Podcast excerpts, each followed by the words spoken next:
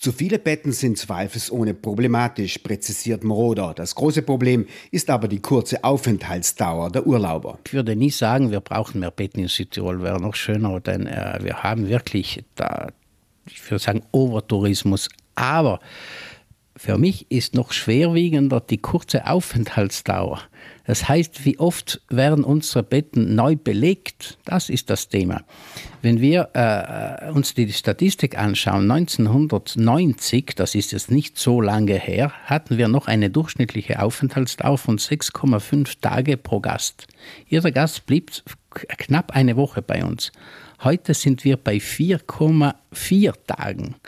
Das ist ein, ein, ein dramatischer Rückgang. Das heißt, heute jede Übernachtung erfordert 30 Prozent mehr An- und Abreiseverkehr als 1990. Tourismusplaner sollten in ihre Zukunftsentwürfe eine neue Vorgabe einbauen. Die Verlängerung der Aufenthaltsdauer. Das ist das Thema. Und wenn ich jetzt einen touristischen Plan machen würde, dann wäre das die erste Vorgabe. Aufenthaltsdauer verlängern. Wenn es zu teuer ist, dann müssen wir schauen, dann müssen wir es billiger machen. Also ich, wenn wir, wenn wir dann, wenn es heißt, wir haben zu viel Vier-Sterne-Hotels gemacht, dass sich die Leute nur mehr kurz Urlaub, dann war das eine falsche Entwicklung. Dann müssen wir zurückschrauben.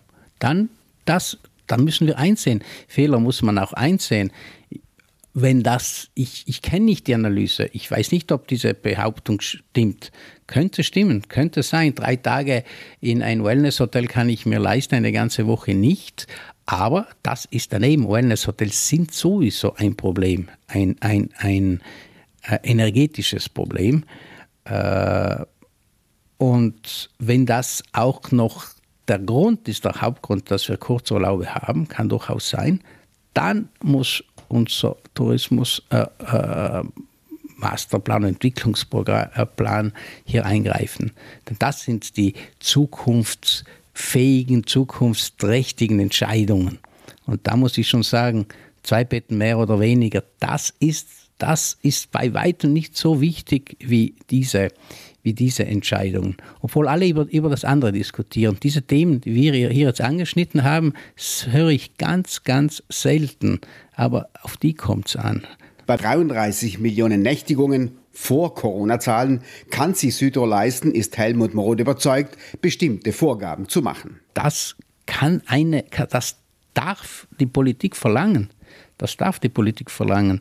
Und ich bin überzeugt, das kann man auch tun. Also ich, ich, ich denke nicht, dass das nicht möglich ist. Das geht sicher über Angebote, das geht über, über viele Maßnahmen, da muss man fantasievoll sein. Aber das geht. Ich denke auch, dass wir, wir können uns das sogar leisten, weil wir sind ein sehr, sehr attraktives Land, touristisch attraktives Land und können uns auch einiges leisten. Südtirol kann es sich leisten, seine touristischen Angebote auf eine längere Aufenthaltsdauer auszurichten. Wir müssen nicht alles nehmen was kommt. Wir müssen nicht alles tun, was, was, was man denkt, dass uns einen Touristen mehr bringt, sondern wir müssen an die Zukunft denken. An die Zukunft denken müssten hauptsächlich jene, die sich das leisten können. Und wenn wir uns das nicht leisten können, dann wüsste ich nicht wer. Südtirol ist ein reiches Land, hat auch hervorragende Arbeit gemacht. Also wir sind sehr attraktiv und da Hut ab.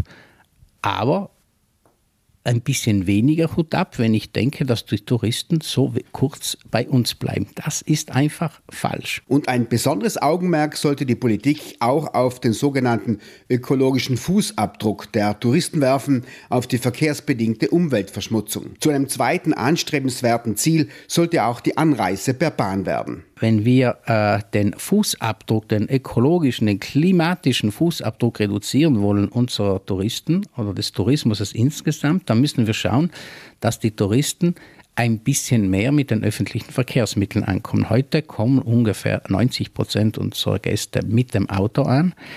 Ich würde sagen, wenn wir die 10 Prozent, die heute mit der Bahn anreisen, auf 20 Prozent bringen, dann heißt es ja immer noch nicht, dass alle mit, dem, mit der Bahn kommen müssen. Aber es wäre ein deutlich, es wäre eine Verdoppelung, die ist machbar.